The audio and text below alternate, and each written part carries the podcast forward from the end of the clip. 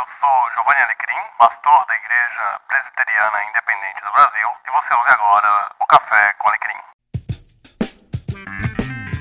Sim, Café com Alecrim, seja muito bem-vindo, muito bem-vinda ao episódio da série Contando História.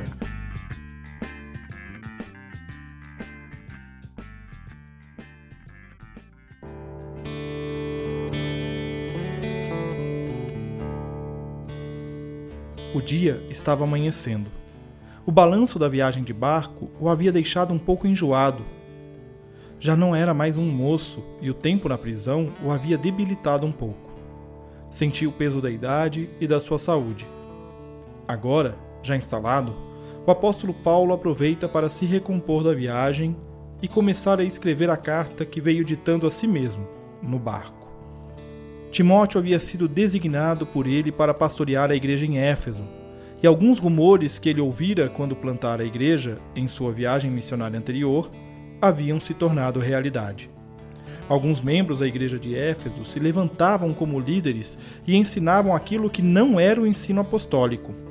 Usavam de histórias fabulosas e listas genealógicas para confundir e iludir os cristãos.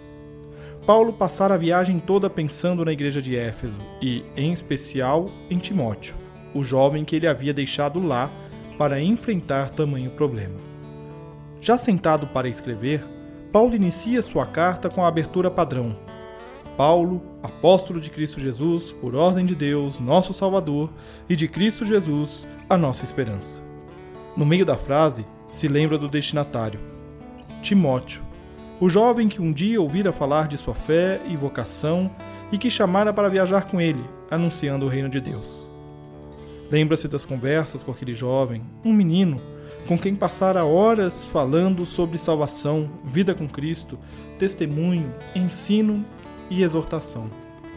Sentiu seu coração arder e seus olhos marejaram. Respirou fundo e acrescentou à abertura: A Timóteo, meu verdadeiro filho na fé, Graça, misericórdia e paz da parte de Deus Pai e de Cristo Jesus, o nosso Senhor.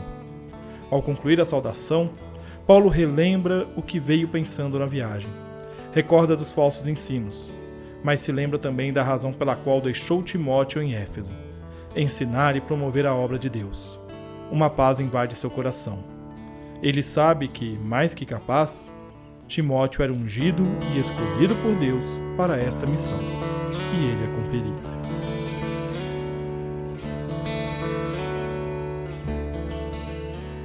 O texto que me inspirei para esta história é o de 1 Timóteo, capítulo 1, do 1 ao 4 versículo, que passo a ler agora na nova versão transformadora.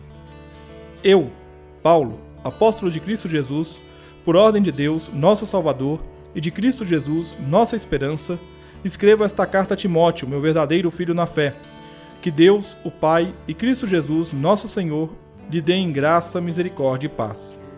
Quando parti para a Macedônia, pedi a você que ficasse em Éfeso e advertisse certas pessoas de que não ensinassem coisas contrárias à verdade, nem desperdiçassem tempo com discussões intermináveis sobre mitos e genealogias, que só levam a especulações sem sentido em vez de promover o propósito de Deus, que é realizado pela fé.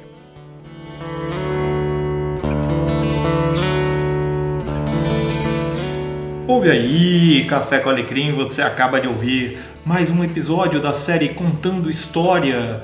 É uma série onde eu treino o meu storytelling, né, a minha forma de contar história, e eu espero que você tenha gostado deste episódio. Um grande abraço para você e até a próxima semana.